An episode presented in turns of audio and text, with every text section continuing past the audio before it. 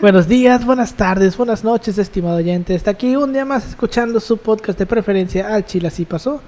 Hoy es viernes, otro viernes más. Estamos aquí reunidos para hablar de un tema histórico bien interesante. Ya para cuando estén escuchando esto, vamos a estar de vacaciones.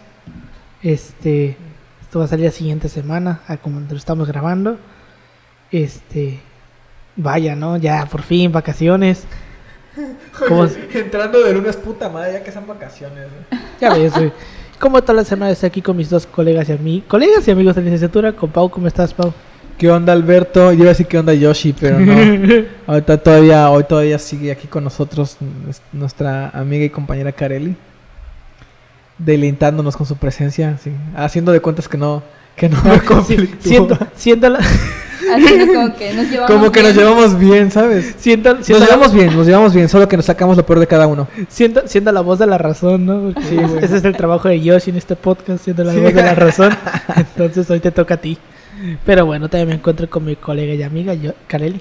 Hola, ¿qué tal? Yo te iba a decir Yoshi Taka otra vez. Aquí aguantándome las ganas de soltarle un putazo a Paulino. Ah, porque sí, de, pues, para la gente que no lo sabe, somos delegados de la carrera de aquí de, de la, de la universidad, pero no nos toleramos, güey. Yo soy una persona muy paciente y en general una muy buena persona, pero con esta Es nomás me mentira. saca nada más de mis casillas, güey. Es que yo, yo siento que todos tenemos como que ese amigo. Esa persona. Eh, No, es- no, no es Creo esa que, persona. que tenemos tanta confianza. ¿Quién sabe? No tanto. O sea, ¿O por yo todos tenemos. Yo, por ejemplo, conozco a alguien que, o sea, me cae súper bien, es un buen pedo, güey. la- Pero no ay- puedes tener dos palabras sin inventarle la madre. no, ay- lo ayudaría con cualquier tipo de cosa, güey. Ah, sí, obvio. Pero ponme 15 minutos con esta persona y me saca la verga de quicio, porque Sí, güey. no la soporto. O sea, me está chingue, chingue, chingue, chingue, que me caga la verga y digo, güey, no. Pero chinga tu madre. Pero sí, o sea, todos tenemos como que una persona que o sea, nos cae bien y todo, pero puta madre, cuando hay que pasar más de 10 Sí, minutos cerca de esa persona. Amiga porque- super yo. Amiga soy. Güey, yo. Güey, no, no, no sé por qué estamos vivoreando, porque nos vamos a ir al infierno, güey, porque el tema que vamos a tratar, güey, no, nos vamos a ir al infierno, güey, con eso que estamos diciendo. Pero bueno, ¿les parece si comenzamos? Fierro. Sí.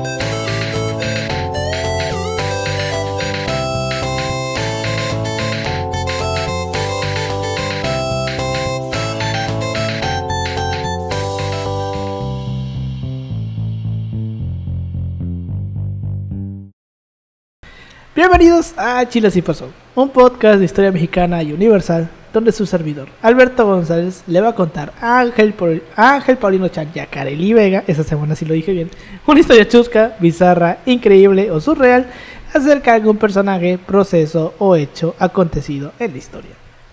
Abril ya nos cayó encima, el calor de la primavera ya está aquí y las vacaciones se acercan. Pero lo que también se acerca es la Semana Santa. Mono. Esta semana donde millones de católicos se reúnen eh, para rememorar el Calvario de Jesucristo.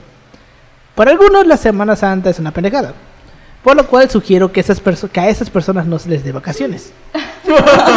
Pero, siguiendo con el punto de este capítulo, la Semana Santa está llena de historia.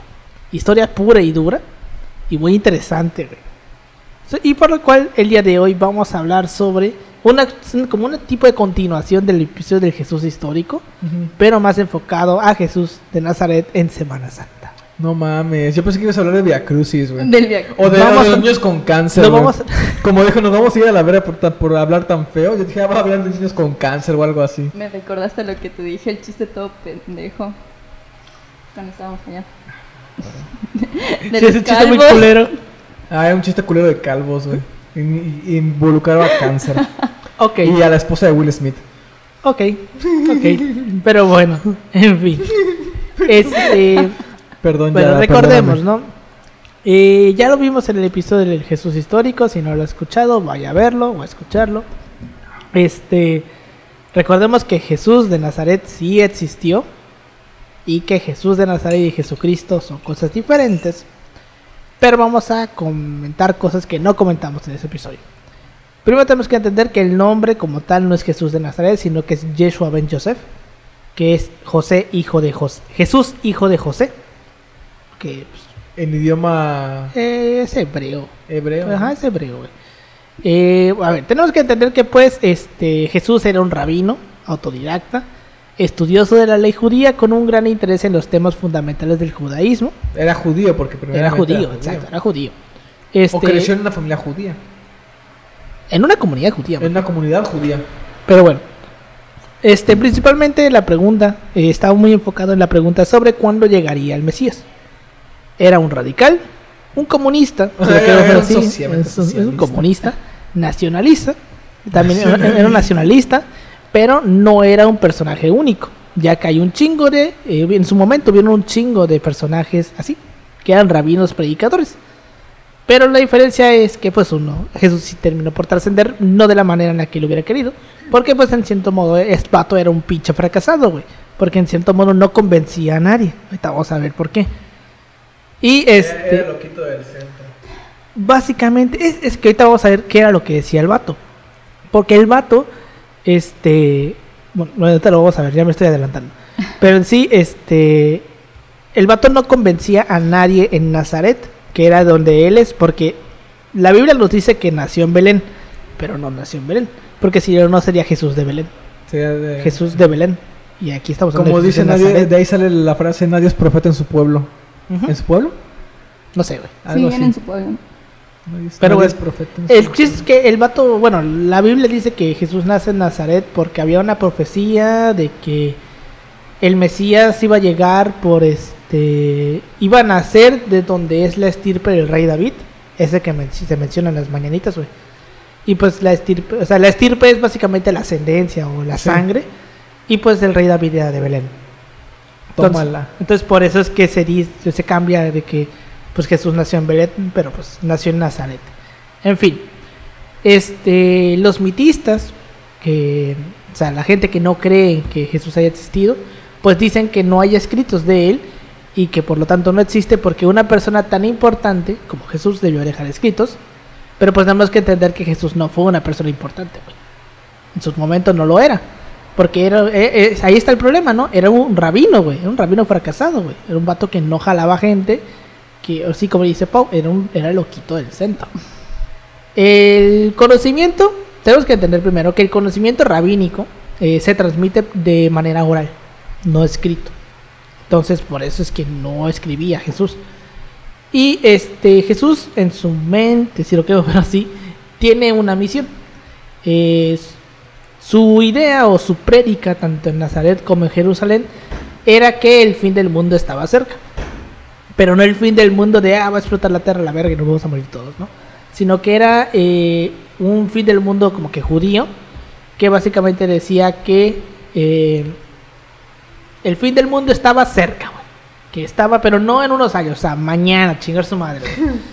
Porque, este, entendiendo el fin del mundo como un judío del siglo I, es la llegada del reino de Yahvé a la tierra. La llegada del reino de Dios.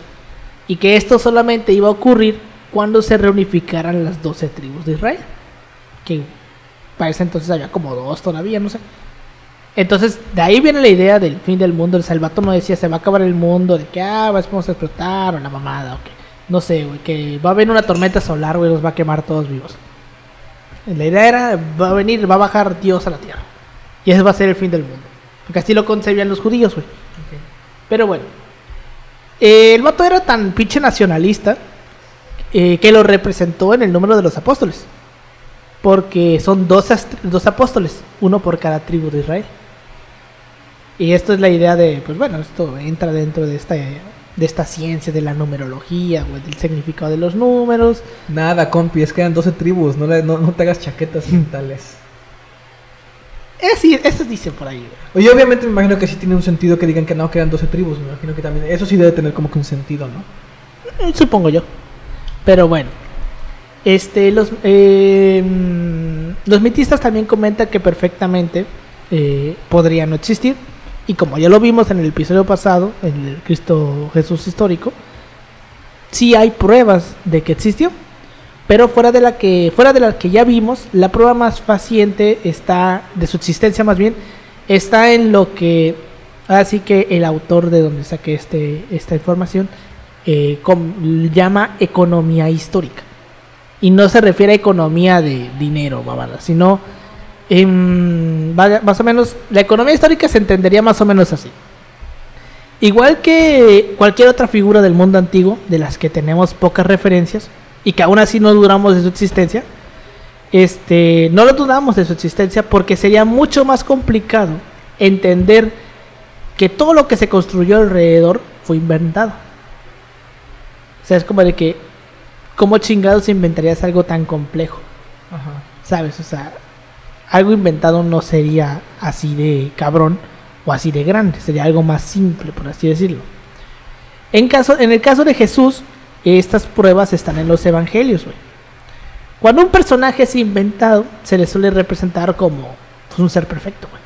Como una persona que no tiene, no tiene errores, que siempre hace lo correcto, como de hecho, un en la, en la- en. Biblia creo que menciona que Jesús era un hijo de puta cuando era pequeñito, ¿no?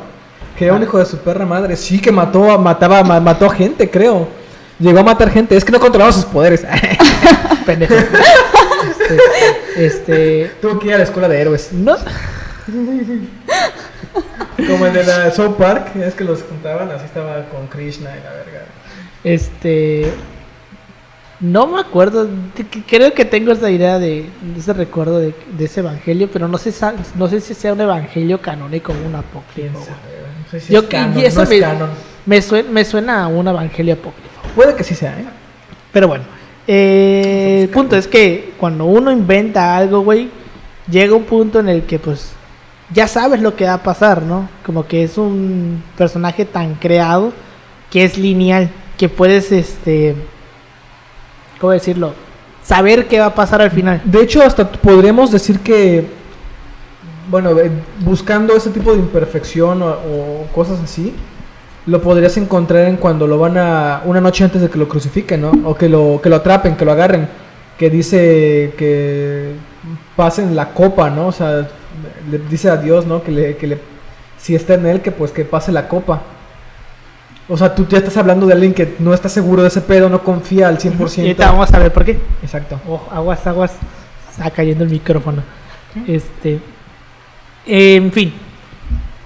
Entonces, tendríamos esta idea de que de Jesús como un ser pues perfecto, no prefijado, que ya sabemos qué es lo que va a pasar al final. Y esto no está presente en los evangelios, porque si los evangelios fueran así, veríamos a un Jesús sin contradicciones, no veríamos a un Jesús humano que muestra debilidad antes de morir, que muestra ira, que no que tiene roncores muy humanos, hasta inclusive que se pone triste cuando Lázaro se muere. Recordemos que Lázaro se muere y Jesús lo resucita, que ahorita vamos a llegar a eso. Pero sobre todo no reflexionaría. Ese es el punto como que importante, güey. Una algo creado, güey, no reflexionaría. Como que la idea de la reflexión, güey, es como que una idea muy humana, ¿sabes? Es como que algo que no es humano no reflexionaría. Entonces, en los evangelios nos muestran a un Jesús que reflexiona, que piensa en lo que hace, que se cuestiona si lo que está haciendo está bien o está mal.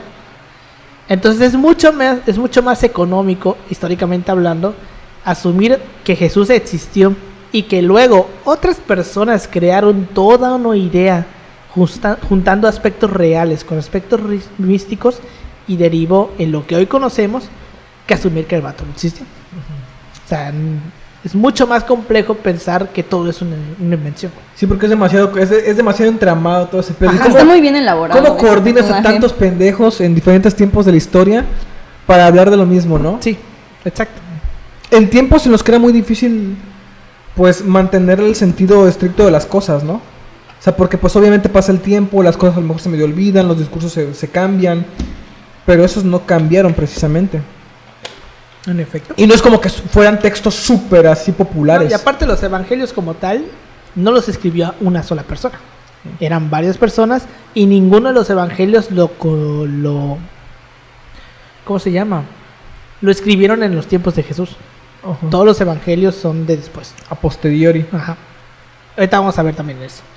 Entonces, tenemos que entender que este el Jesús, Jesús de Nazaret no habría estado para nada de acuerdo con el cristianismo que güey. terminó surgiendo, Con el cristianismo de tu tía católica panista.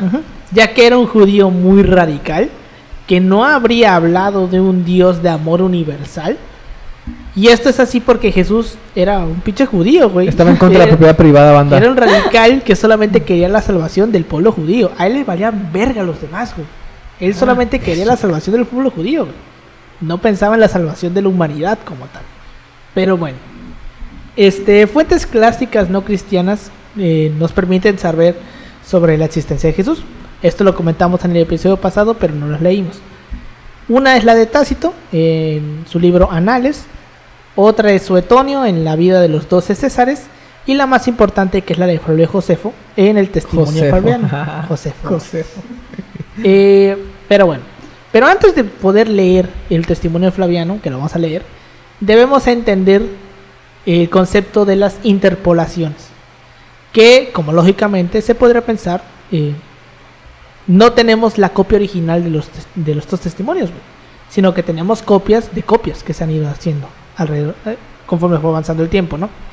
Entonces, una interpolación es que a un texto tú le agregas algo lo modificas, o sea, le agregas cosas, pero en sí no modifica su sentido, si lo queremos ver así. Entonces, el texto de Fray Josefo es una, es muy seguramente es un es una interpolación. Ahora, Fray Josefo era un historiador de la segunda mitad del siglo I. Sea, era más o menos cercano al tiempo de Jesús. Este, y es un pequeño texto que nos habla sobre personajes mesiánicos de corte sobrenatural que dañan o dañaron al pueblo judío, ya que Josefo está resentido con estos, ya que les acusa de ser los responsables de la guerra romana, la, la guerra que emprendieron los romanos contra el pueblo judío. Entonces, como que Josefo les echa la culpa a estos cabrones de por tus putas mamadas nos odian, básicamente. Entonces vamos a leer el testimonio flaviano. Cito. En ese tiempo apareció Jesús un hombre sabio, si es que se le puede llamar hombre, porque fue autor de hechos asombrosos, maestro de quienes recibían con gusto la verdad, y atrajo a muchos judíos y a muchos de origen griego. Él era el Mesías. Y cuando Pilato, a causa de una acusación de los varones principales entre nosotros, lo condenó a la cruz, los que antes lo habían amado no cesaron de hacerlo, porque él se les apareció al tercer día vivo otra vez tal y como los divinos profetas habían hablado de estas y otras innumerables cosas maravillosas de él. Y hasta ahora la tribu de los cristianos, llamados así por este, no ha desaparecido. Ese es el testimonio de Floriano. güey. Ok. ¿Qué le ves de raro? Pues no sé, güey. O sea, ver. para empezar, tenemos que hablar. Apareció Jesús, un hombre sabio, si es que se le puede llamar hombre. ¿Qué pedo con eso? Entonces, ¿qué sería si no fuera un hombre? Como un dios algo. Exacto, estamos dios. hablando de un personaje mesiánico, ¿no? Entonces, este, tenemos que el testimonio flaviano, ahorita vamos a, a repasarlo, eh, es la fuente cristiana, no cristiana más cercana a los tiempos de Jesús y que no solamente nos habla de Jesús de Nazaret, nos habla de Jesucristo, güey. Cuando él dice él era el Mesías, nos está hablando de Jesucristo, güey. Y en una época, pues, tan de la época de Flavio Josefo, hablar de Jesucristo, pues todavía no se puede, güey. Porque la idea de Jesucristo nace ya mucho después, güey. Con la llamada doctrina paulina, güey, que es el cristianismo. Entonces no podemos hablar de un Mesías, güey. Esa madre es, es- añadido, pero espérate. Este, evidentemente esto que leímos eh, es más que obvio que en algunas partes no las escribió Josefo.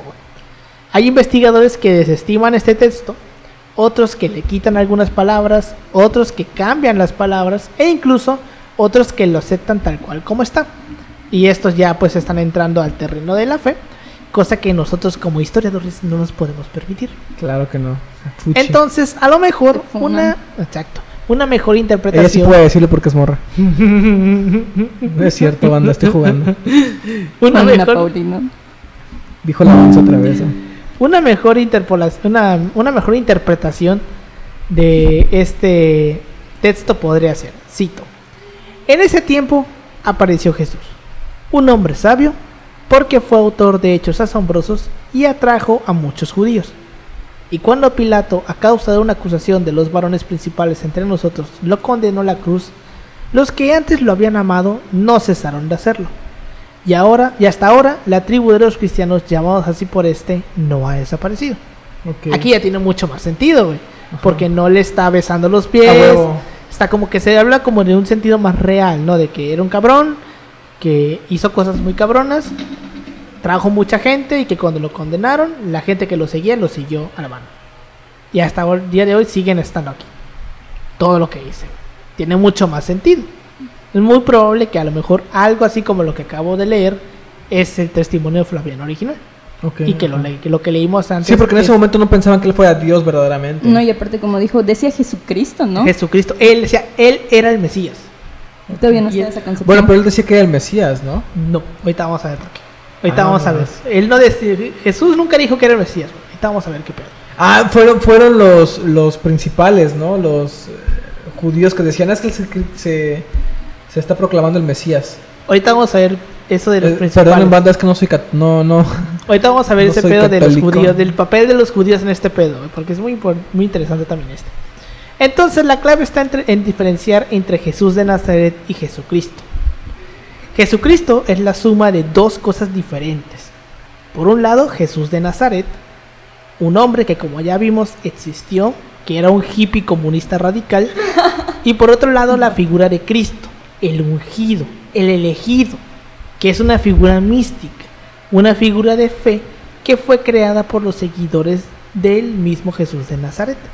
Y aquí entramos en el terreno de qué pedo con, por ejemplo, los milagros que llegó a hacer.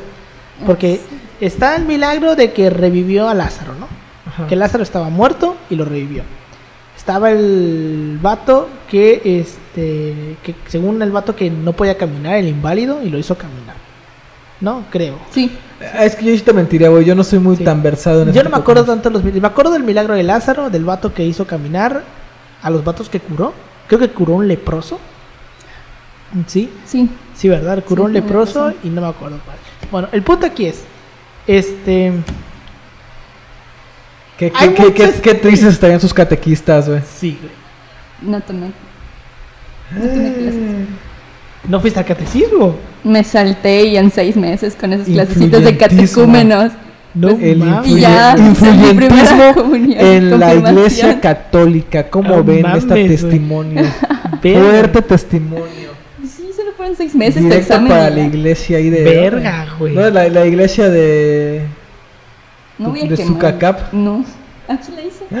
La iglesia de Mela... En, eh, mira, la... ¿En qué parroquia la fue? Vamos a no, funar no, no, en la catedral de Mérida, güey. Vamos a funar al párroco, güey. ¿En qué parroquia fue? No, no quería quemar. A ellos no. No manches, mira. Fuertes Pero declaraciones. verga, güey. Yo sí me aventé los el tres años. ¿En serio? En mi caso fueron tres años, dos de catecismo Verga, y uno de Oye, confirmación. yo, yo de pendejo cuando empecé a ir fui nada más que un mes. Yo pensando que me iban a hacer ya el, la catecismo en, en un mes, güey. Y yo diciendo a la, a la señora, y bueno, ¿cuándo me, me toca a mí mi catecismo? No, güey, fueron dos de... Fueron dos para la primera comunión y uno para, el para la confirmación, güey. ¿Por qué tanto, güey? Así lo manejan en- allá en Veracruz, güey. Bueno, hasta donde fui, güey. La capilla que estaba cerca de mi ¿Y qué casa. te preguntan, güey? ¿Qué pedo? No, no preguntes, carnal. al Pero estabas me chiquito, acuerdo. ¿no? Fue hace dos años. No, no. Eh, No, no, no creo- por la pileta. creo, creo, creo que empecé a ir como a los nueve años. Ah, bueno, ya tiene más sentido. Yo lo hice a los 14 años. Ah, bueno. Así, por eso en seis meses para mi Sí, me sí, hice pero como 15 por y ejemplo, todo eso. La gente que no tiene sus, sus sacramentos, güey, se tiene que casar por la iglesia, güey, que hace como un catecismo express así como en Son seis para los meses. catecúmenos. Ajá, Exacto. Pero sí, yo estaba como de nueve o diez años a lo mejor, güey. Oye, o sea que si yo me quiero casar por la iglesia, porque Tienes. mi morra se quiere casar por la iglesia, Tienes que hacer los sacramentos. para empezar tendré que tener morra, ¿no? Ese es otro tema aparte. Pero bueno, Entonces, me acuerdo, me acordaste de un chiste que decía, este, yo estoy soltero eh, por decisión, no mía, pero por decisión. pero bueno, yo tendría que hacer como que ese proceso, ¿no? Sí. Sí. ¿Y duraría seis meses? Sí. No puede ser como que... mira, Lo puedes hacer más en menos tiempo. ¿Y cómo es ahí? ¿Cómo, cuál Pues es? lo hablas con la iglesia, con el Ajá, padre. buscas la tu- manera, ajá, te arreglas, güey, te arreglas. Ok. A, a Karel le está haciendo el- el- la señal de pasar un billete bajo la mesa. Pero sí, güey, o sea, para empezar, esto. Te tendré que ver qué, qué te falta, güey. Dependiendo de lo que Güey, te todo. falte. En tu caso, ¿Cómo te pues, explico que todo, güey? Primero te, te tendría que bautizar, güey. Ah, la verga, ok. Con la pileta. Sí, güey, te van a poner en la pileta y todo, güey. Este. Te tendré que bautizar, güey, y ya de ahí. Pues Tomar sí su te. plática de... Ajá, sus pláticas y todo, para que te. Ah. Con los niños, ¿no? No. Con los niños. ahí. No, no, no. adultos, No, te con los adulto, sí, adultos. porque no creas que es poquita gente tiene ese pedo. ¿Neta? Sí, a mí me tocó estar con un señor que se iba a casar y por eso huevo, lo hizo. sí. Ujú, o sea, en la iglesia católica te hacen ir por ¿Qué pláticas enculado a estás? todo, por todo, güey. Nivel de enculamiento, me estoy bautizando, banda. Tenía verga. 40 años el señor. Ya todavía se puede. Sí. Pero bueno, este. mm, Entonces, la idea de esta de, de los milagros de Jesús, por ejemplo, una interpretación que podríamos hablar de la idea de Lázaro, güey, es que tú dices, ¿cómo chingados revivió Lázaro, no? O sea, pues, Lázaro ya estaba muerto. Estamos hablando del siglo primero. ¿Cómo sabes que alguien ya está muerto? Pues le tomas el. No sé. Le tomas el pulso. No, no pues creo ves que, no respire. Ya no respira, compa. Bueno, podríamos decir. O a lo mejor estaba catatónico. es un- Sí es un- estaba frío. Puede ser que estuviera catatónico. Estaba exacto. frío. A mí, de hecho, la, temperatura corporal es una buena manera de saber si está vivo. Sí, sí, sí. Si está vivo o muerto. Aunque Ya estando catatónico sigues estando frío, güey. Cuando estás catatónico te, te pones frío, güey, como si estuvieras muerto. Pues que básicamente la, cata- la es eso, güey. Estás muerto en vida, básicamente, güey. O sea, no te puedes mover, no detectan pulso, no detectan respiración, pero sigues vivo, güey. Fuera de pedo. No sé, güey. No sé. No soy Es, es una, es científico. una- es- una condición muy rara, güey, la cataplepsia, güey, pero puede pasar, güey. Ah, inclusive me llegaron a contar por ahí que este a una no voy a decir quién me lo contó porque no no viene al cuento, pero este un familiar me contó que tuvo una amiga que este era cataplepsia, era, digo, cata- tenía cataplepsia y este y le hicieron autopsia, güey. Y haciéndole la autopsia se dieron cuenta que no estaba muerta. No Y que se dieron cuenta porque una de las cosas que te hacen es que te cortan la yugular, güey. ¡Ay, Ay, qué no. Porque le cortaron la yugular fue cuando hicieron. Se dieron cuenta que no estaba muerta. ¿Y qué hicieron? ¿La mataron? Pues, pues obviamente que sí que se murió, sí, güey. Pues, le cortaron la la yugular. Pues le cortaron la yugular, güey. Ay, Dios mío. Bueno, ¿Eso realmente. cuenta como asesinato? No Pues creo. no, porque realmente ya había llegado a. Realmente contaría como asesinato para el que la declaró muerta. Pues que también, como sabes. Ese es el peor de la cataplepsia, güey. Que es complicado saber si neta está vivo o no. Pero bueno. Oye, pero tú no tienes pulso cardíaco ni nada. Es sí, Muy bajo, pero me imagino, muy ¿no? bajo que casi es imperceptible, güey. Pero bueno, en fin, Entras en estado de hibernación, ¿no? casi, casi. güey. Entonces, este, leí, por ejemplo, una de las interpretaciones de la idea de Lázaro es que a lo mejor Lázaro no estaba muerto. A lo mejor Lázaro nada más estaba, no sé, deprimido, güey. Estaba deprimido, estaba chico palado. Exacto, güey, que estaba chico palado. Y que Jesús. O sea, ellos interpretaron del hecho de que estaba muerto porque estaba deprimido, estaba así. Ajá, a lo mejor estaba pasando como que por una mala y racha. Jesús habló con y él y- a lo mejor está- él interpreta como que está muerto en vida. Y que Jesús, no sé, habla, en- habla con él. Ese psicólogo Este, personal. ese psicólogo lo, psic- lo ¿sabes- terapea, ¿Sabes cuál es el pedo de esa madre? Que o tomas el texto de forma literal y todo lo vas a interpretar literal, O le busca la o, interpretación. le- o lo ves como un libro de metáforas, güey. Ajá. Y ves todo como metáforas. Yo veo la Biblia como un eso, güey. Como un libro de metáforas. Ajá. Porque ya siento que así es como se tiene que porque tú leer, güey. dices, ah, bueno, a ver, aquí dice que esta madre lo podremos interpretar como que el vato estaba deprimido y que gracias a la palabra de Dios em, revivió, ¿no? Ajá. Revivió literalmente porque reviviste. Ajá, o sea, la Y idea no dices, levántate ah, no, ya, no, anda, no, la- Lázaro. Una persona creyente, no, es que esa madre es literal, ¿no? Ok, ¿vas a tomar todo literal? ¿Eh, ¿Todo lo que dice la, Biblia literal? ¿O qué pedo? ¿O solo lo que tú quieres? Exacto, güey. Ese es un buen punto. Es un buen punto, exacto. Entonces, está esta idea de que a lo mejor Lázaro no estaba muerto, estaba deprimido. Otra de las cosas que dicen es que, por ejemplo, la cura de los enfermos pudo haber sido más que nada por un efecto placebo. De que a lo mejor este. De que a lo mejor estaban enfermos, que así que literalmente nada más porque el vato les dijo, cúrate, los güeyes se curaron. No porque estás triste, carnal. No No estás triste, no, carnal. no, no, no Échale solamente por no estés triste, sino que pues ya sabes, eh, ahora sí insertas el miembro del changuito, ¿no? La mente es poderosa, carnal. y fuera de pedo, güey, Sí, si tú te lo propones, sí te puedes llegar a curar por pendejadas así, güey, creyendo. Bueno, sí, ¿eh? Sí, o sea, fuera Sí, sí, de- la mente es poderosa, güey. Sí. Fuera de- o sea, no te estoy mintiendo, neta, la, la mente es Pues poderosa. ya ves los placebos, ¿no? O sea, El a la gente que le hace el pedo de los placebos, Ajá, güey. los experimentos que llegaron a hacer de pastillas con gente, de que, a ver, vamos a darle una pastilla que no tiene nada que ver con lo que le estamos diciendo que tiene. Un pinche dulce, güey. Ajá, y es un dulce y la gente se cura. Por ejemplo, lo hicieron con gente que sufría mareos.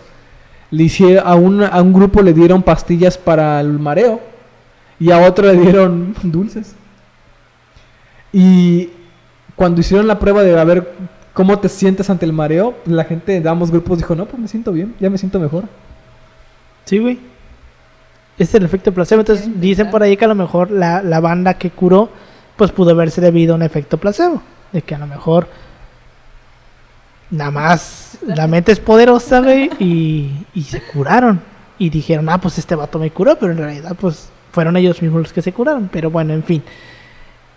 Ahora debemos comprender y entender de lo que sucede en la llamada Semana Santa y sobre todo en lo que sucede hoy, porque este episodio va a salir en pleno Viernes Santo. Los evangelios nos narran la vida pública de Jesús en siete días, la Semana Santa, güey.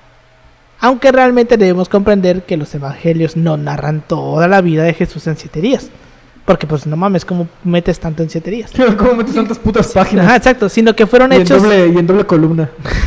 sino que fueron hechos que pasaron seguramente con diferencia de meses o incluso años, pero que fueron acomodados para que encajaran en una, solamente, en una, sola, en una sola semana.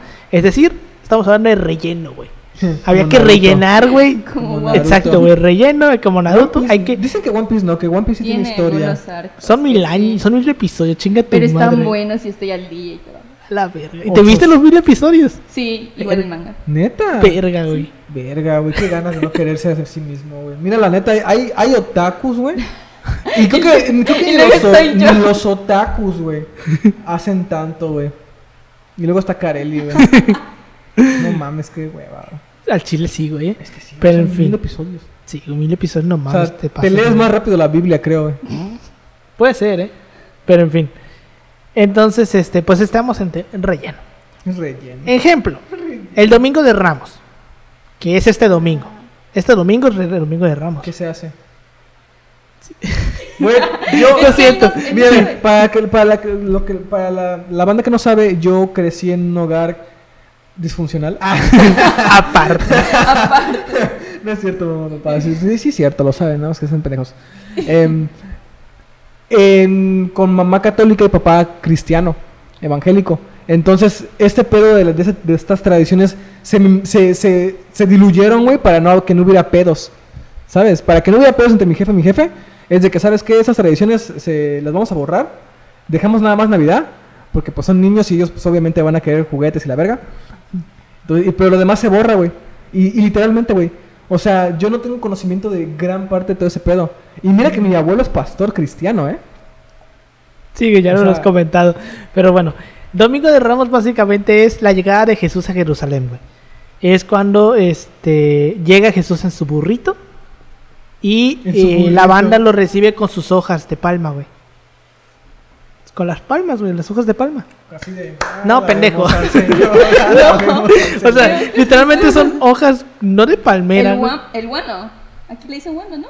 Sí, Sí, palma, güey, palma. La Ajá, la palma, güey, la palma. Entonces, este, De la palma de cocos, güey. no necesariamente ese Ah, no tipo de mames, palma, Sí, pendejo. yo sí estoy bien. Y no él. Es que exactamente yo no Es ubico que eso que dice. madre. Búscalo en Google, güey. Así como dices, ¿walk, walk o Guano. son búscalo. las casitas de paja. Búscalo, búscalo. Y ahorita te digo, no, son unas pinches palmas, güey. No de palmera, güey. Son unas palmas de una La hoja. planta. Ajá, es como una hoja, exacto. Entonces llega Jesús y la gente lo recibe con las palmas. Pues se- les dicen domingo de ramos, porque se supone que hacen ramos con esas palmas. Así que, Sí, es guano, entonces. Le hacen sus figuritas a veces. ajá, de sus figuritas, creo que. De Cristito Ajá. y su crucecita. Sí, la cruz, exacto. Es guano. Bueno, es que yo no- a lo mejor no lo conozco como guano, yo lo conozco como la palma, güey. Entonces, este, Es palma de eh, yo creo que, ajá, exacto, es eso, güey. Entonces, este, eso se hace en Domingo de Ramos, güey. Entonces, por ejemplo, yo creo que todos, si ustedes crecieron en un hogar católico, como por ejemplo el mío, Ah. cada Domingo de Ramos su jefa traía una, pal- una, una cruz de palmita. Porque eso se hace en Domingo de Ramos. Se celebra como que la entrada de Jesús a, Jerusalén. Entonces, el Domingo de Ramos tiene su origen en una celebración judía que se llama el Sukkot, o la fiesta de los tabernáculos, que se celebra en otoño y es exactamente igual al Domingo de Ramos. Con esas mismas palmas, eh, hacen una fiesta en las que las agitan. Entonces, es probable que Jesús haya entrado a Jerusalén durante la celebración del Sukkot. Y la celebración Y él dijo, ah, no mames, me están celebrando. a lo mejor. Entonces su cabeza de que verga, sí soy el elegido, güey. es probable, güey. Entonces, chosen one". este, entra durante el Sukkot, pero el Sukkot se celebra en otoño, güey. En no- octubre, septiembre. No hay que, des- de, que olvidar este pedo, güey. de- de- también el, el pedo en la mente de la gente que cree que es la elegida. Por ejemplo, o sea, obviamente no tiene nada que ver, ¿no? Pero Hitler, güey, que pensaba netamente que él era, estaba destinado a llevar a Ale- Alemania así a la grandeza, así más cabrona. Y varios episodios, por ejemplo, el hecho de que no le explotara una bomba a él. Ah, sí, güey. Y que Le no le dispararan, güey. Le hizo creer. Le hizo creer que se dice, no, yo soy aquí el más vergas y yo soy el que está Yo destinado. soy, yo soy el más perrón aquí. No O es sea, como un rey español, creo que era Fernando II, que se unió toda su familia y todo, todo, hasta llegar a Jesús.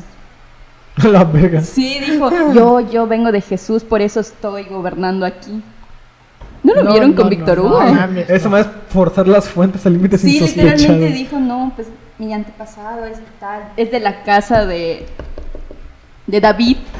Y ya dijo, entonces yo, De David, sí, del rey David. sí, entonces yo soy pariente de Jesús, por eso estoy gobernando. Y que interesante. ¿Cómo se llama el vato? Creo que era Fernando II. Ok. Un dato curioso, ¿no? Dato curioso. Pero pues sí. Entonces, este, la fiesta de los tabernáculos o el Sukkot se celebra en otoño, septiembre, octubre. Y la Semana Santa es en marzo, abril. Entonces tenemos que pues mínimo hay cuatro meses, güey, de diferencia entre el otoño y el, y el- no más de más de cuatro meses, como seis meses, güey. Entonces, este, vaya, ¿no? Tenemos esta idea de que, pues, no. A lo mejor el domingo de Ramos fue en septiembre, güey. Pero te lo están haciendo pasar porque pasó una semana antes de la resurrección. Porque la Semana Santa empieza con el domingo de Ramos. y Igual hay que con- tener en cuenta el pedo de que cómo, cómo organizas el tiempo antes de que se... Antes de que dijeras, bueno, el tiempo antes y después de Cristo. ¿Cómo organizabas la- las fechas? O sea, es más difícil llevar un control de eso. Sí, y es que, este, como decía, este, el la Semana Santa empieza en el domingo de Ramos, güey. Y pasamos lunes, martes, miércoles santo. Y ya empezamos jueves santo, viernes santo, sábado santo y el domingo de resurrección. Esta es la Semana Santa, güey. Es una semana, literal. Son siete días, güey. Y vemos que, pues, el domingo de Ramos muy probablemente no sucedió cuando dicen que sucedió. Que sucedió, pudo pues, suceder, sucedió en otoño. O sea que la Semana Santa pudo haber sido en... No, no, no es que no es que pudo haber ya- la Semana Santa no haya sucedido en abril, sino que todo lo que se nos narra en la Semana Santa pasó en más de una semana. Ok. Que no fue solamente una semana, sino que fueron a lo mejor cinco, Tendría seis sentido meses. entonces que sea tanto lo que se explica, ¿no? Ajá. O sea, porque ahora sí como decimos, ¿no? ¿Cómo chingados haces tanto en una semana? O sea, el vato de haber andado de aquí para allá, de aquí para allá, de aquí para allá. O sea, porque en esta parte nos hablan todavía de cuando... Creo que es en la Semana Santa donde viene todo el pedo de, de Lázaro, güey. De la última cena, güey. De todo este pedo, güey. Ok. O sea, eso pasa en la Semana Santa y es como que dices, ah, cabrón. Pero bueno. Ahora, este, bueno, concluimos así que los evangelios son una fuente literaria, por lo cual, por lo que, eh, cual puede darse la libertad de cuadrar la historia de acuerdo a lo que pretende contar. No es un texto histórico, es una fuente literaria. Es este, vaya, ¿no? Este, un texto, güey. Sí. Es como una historia que están contando, pero no apegada a la realidad. Ahora, hablemos de la condena de Jesús y de la figura principal en esta, que es Poncio Pilato. Eh, Poncio Pilato era el procurador romano de la provincia de Judea, que es la eh, básicamente el procurador es la máxima autoridad después del emperador, que en ese tiempo era Tiberio. Y a partir de aquí, si conocemos la historia bíblica, todo se nos empieza a caer a la verga. Porque literal, todo se nos empieza a caer a la verga. Recordemos, Jesús es un judío radical que buscaba la llegada del reino de Dios a la tierra. Rechaza la autoridad romana y al emperador porque dice que el único rey divino es Dios. Ya ve. Y es que podríamos pensar que Jesús, desde que entra a Jerusalén, pudo haber comenzado a creer que él era el elegido por Dios para llevar este reino a la tierra. Pero esto no significa que él asumía ser el hijo de Dios. Ok. Él decía, yo soy el elegido para traer el reino a la tierra. No soy el hijo de Dios. Eso del hijo de Dios es mucho después, güey. Viene después ya en los posteriores evangelios, güey. Tables siglos después, güey. Ahora, también tenemos que entender que este ungido, el Cristos, nos está hablando de un procedimiento por el que se coronan los reyes de Israel. El ungimiento. Que estamos hablando de un rey, del famoso rey de los judíos. Entonces es muy claro que Jesús, un rabino fracasado que no lograba convertir a nadie, eh, logra a llegar a oídos de Pilato, que era por demás un cabrón, porque el vato tenía un fuerte resentimiento contra los judíos, y eh, ve que alguien ahí, un loquito del centro, está diciendo que era el hijo de Dios, bueno, que no era el hijo de Dios, sino que este, era el elegido por Dios y que iba a haber, el, el único Dios era, el único rey era Dios, pues estábamos hablando de un sedicioso. Del, del, del- Sedicioso. sedicioso, güey. Eso es sedición. Y como el sedicioso que era, su castigo estaba estipulado. La crucifixión. La crucifixión era una pena eh, dada a lo peor de lo peor del imperio. güey. Y la cual era una pena romana. Es importante, es que es romana. Que estaba reservada para piratas, para sediciosos y para lo peor de lo peor, güey. Lo peor de lo peor. Lo que atentara contra el imperio directamente, ¿no? Básicamente. Entonces la crucifixión no tiene nada que ver con este, los judíos o los cristianos. O sea, no es como que los romanos dijeran a los cristianos los crucificamos o que a, a los judíos los crucificamos. No tiene nada que ver con eso. O sea, la crucifixión es una pena romana, güey, que si tú eres un sedicioso, un pirata, un ladrón, te chingas y vas a la cruz. A la cruz. No distingue qué eres, güey. Entonces, este, en este pasaje es muy importante hablar que en este pasaje donde Pilato le da a elegir al pueblo a quién liberar, si a Barrabás o a Jesús, y estos eligen liberar a Barrabás, hay algo muy importante. Porque al hacer esto, Pilato en cierto modo y el imperio se limpian las manos, güey, se lavan las manos de que nosotros no lo condenamos, fueron estos culeros que dijeron que sí, que sacáramos a Barrabás, a Barrabás y no a él. Y de ahí viene toda esta historia de que los judíos mataron a Jesús, güey. Porque Jesús era un judío, en cierto modo. Entonces, de esta idea de que como tal Pilato les da a elegir y ellos eligen a Barrabás, es que ustedes, ellos, ellos mataron a Jesús, nosotros no fuimos. Barrabás era. El ladrón. O sea, pero era, ¿él era judío o era, o, o era de otra, de otra religión? No creo que lo especificaba. No lo especifica si era judío porque te digo que como Solo saben que él mataba a romanos, no había matado a romanos. no era un ladrón, me Era un parece. ladrón. Era un ¿Era ladrón. Barrabás Sí. era un ladrón. Ok. O sea, no especifica que fuese eh, judío o que tuviera nacionalidad romana, pero como el ladrón que era, él tenía como pena la crucifixión, güey. ¿Por ladrón? Sí, por ladrón. Te, te- te crucificaban por ser ladrón. Entonces, les dan esta idea, ¿no? A elegir a quién liberamos, a Barrabás o a Jesús. Y la banda elija eh, ele- eh, liberar a Barrabás. Y de ahí nace esta idea de que, ah, pues los judíos mataron a Jesús, güey. Ok. Y justamente se le pone todavía más énfasis a este pedo en esta eh, cita bien lapidaria que encontramos en el Evangelio de Mateo, en el, en el párrafo 27-25, que dice, que ya lo hemos mo- nombrado antes, que su sangre caiga sobre nosotros y sobre nuestros hijos. Que es básicamente que los judíos mataron a Jesús. Y de ahí nace toda la idea del antisemitismo moderno. Porque a los judíos siempre se les acusó de que mataron a Jesús. Hasta la fecha, creo. ¿no? Ah, se les sigue acusando. Sí. De hecho, fíjate que cosa muy interesante que vi para, estar escu- para hacer este episodio, escuché un fragmentito de una conferencia, güey, de, chécate esta mamada, Congreso Mexicano de Ateos. ¿Qué? Hay un Congreso Nacional de Ateos en México, güey. Y pasó a exponer un vato que hablaba sobre la, como la ahistoricidad de Jesús. Como que Ah, como que hablaba como que el tiempo, decía que el tiempo en el que según vivió no es exacto. Hablaba mamadas. El punto es que el vato se atreve a decir, el holocausto es un holocausto católico. No. Chinga tu Mames. madre. ¿Cómo que un holocausto católico? Que los católicos, güey, armaron el holocausto, No en cierto mames. modo.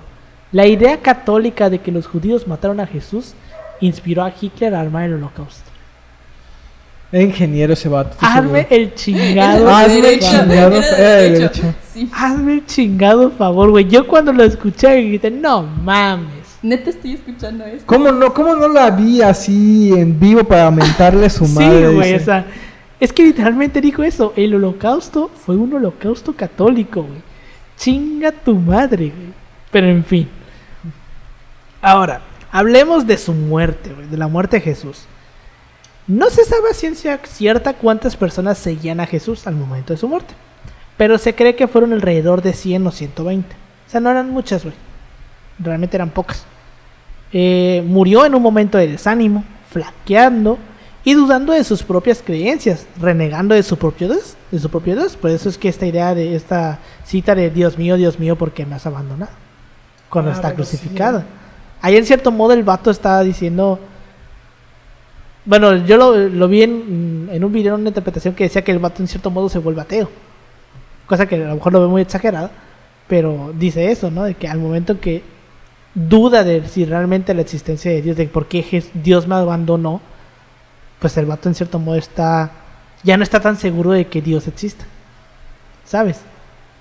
En fin. Duda que esté ahí con él, ¿no? Ajá, güey.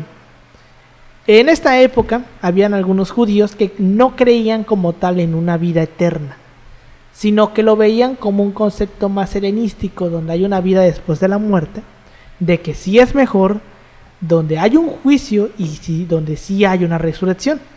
O sea, es como la teología cristiana. Es muy similar. Entonces vemos que los cristianos toman el judaísmo. El, el- el cristianismo está construido sobre el judaísmo. Nada más se le cambiaron cosas.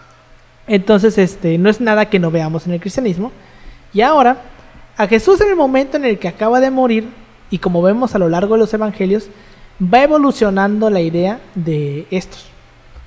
Ya que como los evangelios no están escritos todos de golpe, ni por las mismas personas, si vemos, empezamos por el más antiguo, el Evangelio de Marcos, que es el más antiguo y que no es el primero en el orden canónico.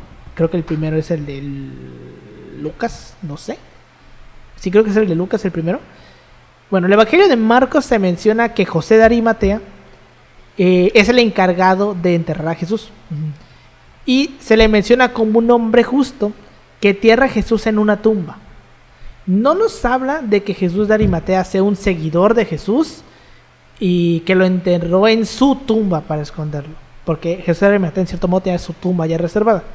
Nos habla de que lo enterró. Chingó a su madre.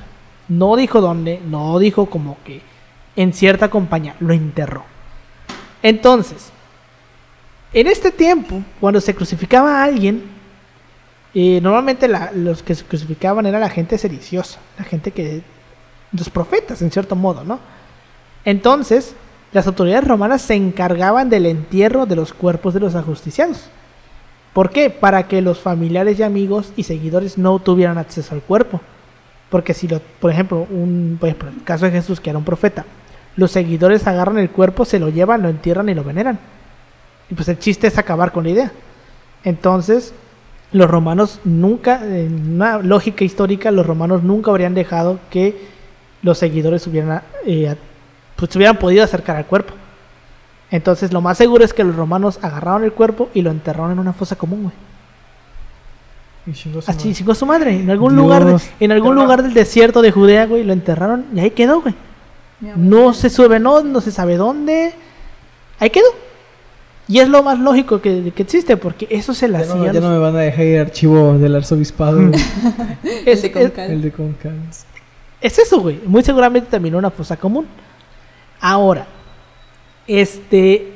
Luego los evangelios, como el de Juan o el de Lucas, nos hablan de que José de Arimatea era un seguidor de Jesús, pero era un seguidor como que encubierto. El vato no aceptaba que seguía a Jesús. Entonces, él negocia con las autoridades romanas de que este vato me vale verga, yo me encargo de su cuerpo, lo agarra y lo lleva a su tumba, a su sepulcro, y ahí lo esconde. Y pues es el Santo Sepulcro. Esa es la idea. Entonces vemos que aquí hay dos contradicciones, güey. Y son evangelios canónicos. Oh. O sea, Ma- este, Mateo, Marcos te dice que este, el vato era, un, era alguien X, que nada más fue, lo agarró y enterró. Y Lucas y Juan nos dice que el vato era un seguidor y que lo enterró en su propio sepulcro. Su tumba que él ya Lo tenía cual no, tendría sentido. Ajá, lo cual no tiene sentido. Exacto. Ahora, el domingo de resurrección. Si ni familiares ni amigos tuvieron acceso al cuerpo, ¿por qué hablamos de una resurrección? Y esto exactamente lo vemos como igual lo vemos en el tema de el del entierro. Va evolucionando eh, conforme vamos viendo los evangelios. ¿Por qué? Porque no hay cuerpo, no hay cadáver. Y como no lo hay, los familiares y los amigos no asumen que Jesús se murió, güey. Porque no han visto el cuerpo. Y esto es algo que lo vemos, por ejemplo, en casos de gente que lo secuestran, güey, y nunca más aparecen. Que las pasan décadas, años, y la familia, güey, sigue pensando que a lo mejor en algún lugar del mundo sigue vivo. Ok. O sea, una Por- pequeña posibilidad. Ajá, porque psicológicamente no, no podemos iniciar el proceso del duelo, güey, sí, porque si no tenemos un cuerpo a cual llorarle o un, Sí. un- algo, güey, algo que nos diga que realmente está muerto, ¿sabes? O sea, nosotros sabemos que muy probablemente lo esté, pero como no lo hemos podido ver, no tenemos un cuerpo al cual enterrar, el cual cremar, No podemos iniciar el proceso del duelo. Nos queda esa idea de que a lo mejor está vivo por algún lugar de ahí. Entonces, como no pueden en- acceder al cuerpo, güey, los vatos dicen, este vato no murió. Este vato a lo mejor se bajó y sigue caminando por ahí con todos los huequitos, ¿no? Con todos los huequitos. No seas hijo de puta, güey. Pero, este, o sea, el vato sigue por ahí a lo mejor, ¿no? Entonces, este, de ahí, ahí comienza esa idea de que, de que alguien diga que Jesús sigue entre nosotros, güey. Ok. que Jesús está vivo, está en espíritu. Esa es la clave. Es una resurrección espiritual, espiritual. Este, su concepto, vaya, el mensaje continúa vivo dentro de ellos. Pues es que este esa es la manera en la que se representa la resurrección en los evangelios más antiguos. Este, pero para poder hacer, poder explicar esto y hacerlo entender de una manera más sencilla, se cambia que pues Jesús resucita en cuerpo, en una resurrección corpórea. Entonces vemos cómo se van, se van avanzando durante los evangelios, van transformando esta resurrección espiritual a una resurrección corpórea, y por eso vemos que hay contradicciones en los evangelios. En algunos dicen que no lo conocen, o sea, que no lo reconocen, otros que dicen que no lo pueden tocar, y otros que dicen que sí lo tocan y hasta que inclusive comen con él porque vemos, vemos las diferentes fases de, este, de la creación de este elemento narrativo, de que Jesús resucitó en vida, en, corpóreo, y que luego ascendió. Pero cabe más la idea de que este haya resucitaron esta idea, ¿no? De espíritu, de que el vato, como no, no, no vieron su cuerpo, pues a lo mejor el vato por aquí debe de seguir, a lo mejor el vato no murió, porque no puede iniciar el proceso de duelo. Hay otra teoría, güey, que yo llegué a leer, que está bien interesante, que es que dicen que a lo mejor no es que se les haya parecido vivo, sino que como estamos hablando del siglo primero, güey, no tenemos los avances de la, de la medicina actual ni tampoco de la psicología. A lo mejor soñaron con él. A ¿Y verga. cómo Ah. le explicas a alguien del siglo primero que su sueño no es real? ¿Cómo le explicas que es un sueño? O sea, te faltan 1700, 1800 años para que llegue Freud a explicártelo. güey. Entonces, yo una vez leí que era probable que a lo mejor a alguno de los apóstoles se les haya aparecido en sueños. Y los vatos pueden hablar con él, lo pueden tocar, güey. Este, los ven, güey, los ven, vaya. Sí. Y dicen, el vato resucitó, yo lo vi. Pero Yo es lo un toqué y sueño. comí con él, ¿no? Ajá, exacto, comí con él, este, convirtió el agua en vino, no sé, mamadas. Este, pero yo lo vi, ¿no? Y es como... Oye, este, sí es cierto. A ver, ¿cómo, cómo, ¿cómo surgen los evangelios, güey? Como tal. ¿Cómo es que empiezan a escribir estos vatos acerca de esta de la vida de Jesús? Pues se supone, según por lo que por lo que leí, que este como estábamos viendo, ¿no? El conocimiento rabínico se transmite de manera oral, Ajá. no de manera escrita. Ya mucho tiempo después, que es con Marcos, que es el primer, sí era Marcos, no me acuerdo, el primer evangelio lo empiezan a hacer ya escrito, porque comienzan a darse cuenta de que si quieren que esta madre prospere, tienen que dejar escritos. Y de ahí comienzan a hacerse los evangelios, pero los evangelios se escriben mucho tiempo después. O sea, es memoria, de parte de la memoria oral, Ajá. ¿no? Pero de los cristianos. Ajá, los que eran poquitos los para esa propios época, ¿eh? cristianos fueron escribiendo los evangelios, güey. Y que eran... Pero yo quiero dejar esto así claro, güey. Que esos votos eran pocos, güey. Sí, eran pocos. Eran poquísimos. Y eran estaban todavía perseguidos. Entonces, vemos, por ejemplo, en, en- creo que es en, en Roma, ah, se encontraron como que sótanos, güey, donde los cristianos se reunían. Y ahí so- son como mini, mini capillitas. Los- las, cata- Ah. las catacumbas, ¿no? Ajá, ajá, las catacumbas se reunían porque como estaban perseguidos no podían reunirse en lugares así públicos. Y se reunían así en, en, en sótanos, güey, en catacumbas. A veces hasta las al- propias alcantarillas, ¿no? Se metían en. Literal, sale un vato de la alcantarilla. ¿Cómo era el chiste? Sale un cristiano de la alcantarilla. O sea, se, se reunían así, güey. Entonces, estos cristianos que se iban reuniendo fueron escribiendo los evangelios. Conforme fueron, eh, ¿cómo se llama? Pues avanzando. El tiempo, pero te digo, los evangelios son a lo mejor de 100, 100, 150 años después de la muerte de Jesús. Y se construyen alrededor de este lo que se de lo que se ha transmitido oralmente y es por eso que por ejemplo no se menciona su aspecto porque nadie sabe cómo, cómo, cómo era, porque nadie vivió, nadie de los, de los que escribieron los evangelios vivió en el tiempo de Jesús. Por eso es que no se, no se menciona su aspecto, güey. O sea, ya la idea del aspecto que tenemos de Jesús es- no es una idea europea como otros dicen, güey, o la pendeja eh, historia que, que vimos en el episodio de los mitos, güey, de que la idea, la figura de Jesús que vemos hoy en día parte de Miguel Ángel y su pareja homosexual y que los cristianos han estado rezando ¿no? a un gay durante estos años. O sea, no. De hecho, desde el siglo primero, güey, se han encontrado pinturas donde ya se representa a Jesús. No exactamente como... Creo que eso lo vimos con Víctor Hugo, ¿no? Se lo representa como la sociedad que lo pinta. Ajá. Por ejemplo, los romanos lo vestían con toga y pelo chino y pues más o menos piel bronceada. Bueno, piel bronceada en- entre comillas, ¿no? O sea, para que se den una idea. Moreno, no negro. Moreno claro. o no sé. Moreno. De hecho, la primera representación que tenemos de Jesús es la representación del buen pastor. Es una pintura del siglo, creo que tercero, donde está Jesús pues con sus ovejitas.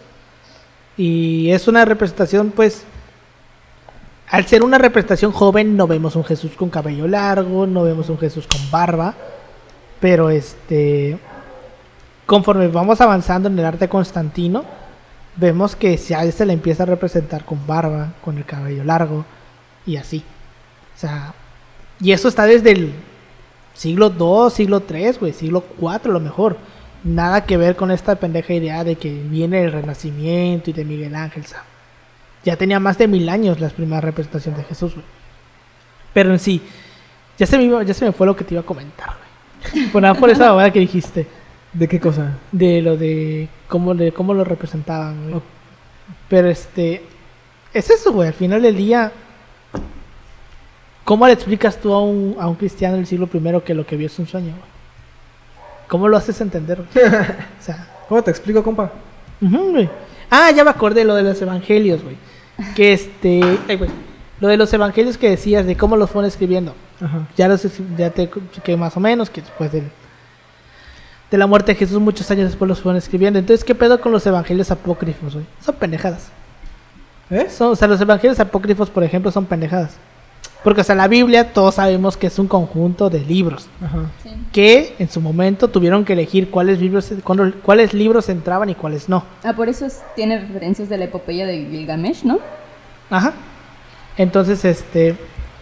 La idea es que los que no entraron se les comenzó a decir apócrifos. Pero muchos de los evangelios apócrifos se escribieron después. O sea, son cosas que nada más se escribieron por chingar, güey. está, por ejemplo, la idea de que hay, un, hay una idea, hay un evangelio apócrifo, güey, que ya lo hemos platicado, no sé si lo platiqué contigo con Yoshi, donde dice que José era un vato de 80 años y que María tenía 13 años Ah, y que José embarazó a María y que ella le decía, güey, para empezar, ¿quién verga vivió 80 años en ese tiempo? No puedes vivir 80 años en ese tiempo.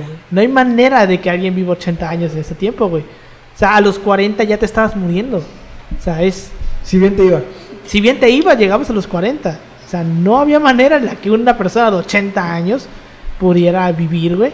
Y no solamente eso, ya a los 80 años ya estás bien pinche estéril, güey. Quiero creer yo. Ya llega un momento en el que ahora sí que los pescados se mueren, güey. Sí, güey, ya, ya, Entonces- ya, ya el esperma tiene bastón, güey. Ya no corren, ¿no? Ya no corre. Entonces, este, ya no se te para, güey. Ya no se te para, exacto. Ya no se te para a los 80 años, güey. ¿Quién se a Hugh Hefner, güey? Entonces, este, pues es una estupidez, güey. Esta idea. Hay otra, por ejemplo, otro evangelio apócrifo que dice que Jesús no murió y que escapó a no sé qué pinche lugar, güey. Argentina, güey. Argentina, güey, se hizo pasar por un. No, no le preguntes a los nazis qué fueron a hacer en Argentina porque tu compa argentino, su abuelo es, es alemán, ¿no? Pero, o sea. Entre, es, entre esas pinches historias de que no murió y escapó a otro lugar, güey, y que los pinches aliens llegaron y construyeron las pirámides, güey. Hay poca, poca diferencia, güey. Pero en fin. Con eso llegamos al final de este episodio. Opiniones que tengas, Pau. Verga. Que sí está muy cabrón, güey. O sea, te- tocar este tipo de temas es siempre Interesante. como interesante, güey, al chile. no muy grato para los católicos, quizás. No lo diríamos en la fiesta familiar. Así, o quizás sí, a mí me vale verga. Pero. Pues que realmente tampoco como que estás diciendo... te ayuda a darle más, sen- bueno, entre comillas, más sentido. Ajá, es ¿no? que tampoco como que estás diciéndole al católico lo que tú piensas está mal. Ajá, no. Sino, o sea, no bueno, es que esté mal, sino que a lo mejor no pasó como te lo contaron exactamente. huevo. Y es de que, bueno, tú nunca lo, ¿Lo pensaste? la- nu- nunca lo cuestionaste porque pues de eso se trata el dogma, ¿no? El dogma no se cuestiona, nada más se vive, se, se- se- se experimenta como un café de Starbucks. Es este, como... un- un- Yo no cuestiono el Starbucks, un- solo un- lo tomo. Un retiro católico, ¿no? No te lo puedes, no te lo puedes explicar, lo tienes que vivir, güey. huevo. Entonces, así, El güey. retiro espiritual de Samal. Yo, yo creo que de una u otra forma te ayuda también a...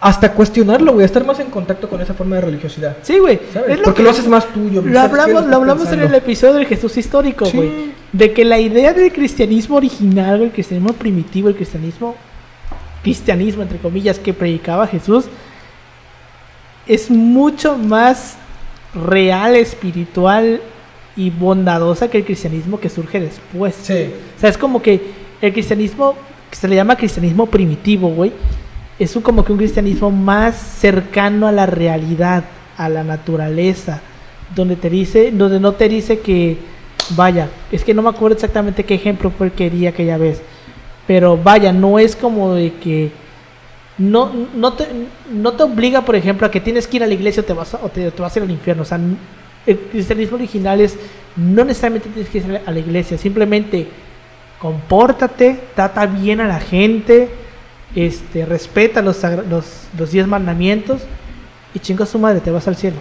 No tiene más allá, güey. Sí, no es güey, como que ya todo lo que vino después de la institución, de que tienes que dar tu diezmo, eso ya vino después, son mamadas. güey. Pero o sea, el cristianismo original, la idea del cristianismo original, güey, está muy cabrona, güey, muy chida, porque es una idea más centrada como en la naturaleza y en lo Sí, real, sí. güey. Pero bueno, comentarios que tengas tú, Kareli. Justamente de eso último que acabas de decir me recordó a lo que... No voy a decir loquita del centro, pero alguien por ahí me dijo que no necesitas ir a la iglesia para profesar tu fe, Ajá. porque la iglesia como tal es nada más una estructura, ya tú puedes estar en tu casa. Y fíjate, me acabas de dar algo, me acabas de, me acabas de recordar algo de que, de que te, o sea, lo típico de que pasa en Semana Santa y que vas a hacer, ¿qué? Cuares, no cuaresma, lo de... Ah, cuando no comes carne. Pascua. No, cuaresma, cuaresma, cuaresma, cuaresma. Sí es cuaresma. La cuaresma, sí. Ajá, que al fin estás como que sacrificando algo, pero pues puta sales y estás insultando. Madre, estás criticando a tu vecino, estás deseándole la muerte al Sí. castroso. Entonces, ¿qué chiste tiene? Ajá, güey. No, y es que ahora que mencionas esto de que la iglesia es solamente como una estructura, también tenemos que comprender un poquito el cristianismo como institución y el cristianismo como forma de ver la vida, como, Ujú. como el Exacto. cristianismo teológico, si lo quieres ver así, porque no es lo mismo. Y al final de cuentas, creo que todos al final terminamos creciendo en la sociedad del cristianismo como institución. Sí. Sí. Y es por Es eso que que por uno pagan todos también. O sea, Exacto. por uno paga el otro. por uno pagan todos y por eso el vato se murió. ¿Y por eso qué? ¿Y Por por eso eso el vato se murió. O sea, Si era tan bueno, ¿por qué lo mataron? No, Ya está bueno porque se murió. Entonces, este, ¿por, qué- porque, o sea, ¿por qué no se, por qué no se sacó la- los clavos o algo así? Chinga tu madre, güey. Este, es que, güey, lo siento, es que me da mucha risa esa pendejada, güey. Porque no sé, yo me, lo, yo me lo imagino como el monstruo del laberinto del fauno, pero al revés, güey, ¿sabes? No tiene los ojos en las manos, güey. Si no estoy cuenta que tiene como que sus lentes, güey. ¿Sí, ¿sí has visto el monstruo del laberinto del fauno? Sí. Entiendes el punto al que quiero llegar.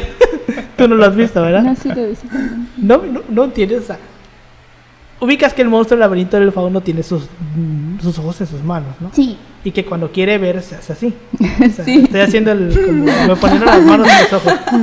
Pues el vato, en vez de tener los ojos, tiene lentes, güey. Entonces se pone los ojos y se ve por los huequitos. ¡Qué ya, ya captaste o no captaste. Es como sus lentes, güey. En fin. Pues bueno, después de esos comentarios bien, bla- bien blasfémicos, con eso llegamos al final de este. Muchas gracias por habernos escuchado. Nos pueden seguir como arroba si pasó podcast en Facebook, Instagram y en Twitter. Ahí me pueden encontrar como arroba Manuel56 en Instagram y en Twitter. A ti, Pau. A mí me pueden encontrar como Ángel Paulino Ochando en Facebook y en Instagram y Twitter como Pau-3cc. ¿No? No Y voy a decir Carelli está Facebook. en- Carelli Vega. Ah, bueno, ya está. Pues bueno, muchas gracias por habernos escuchado. Y recuerden, no coman, no coman carne. Es. Nos vemos la siguiente semana. Hasta luego.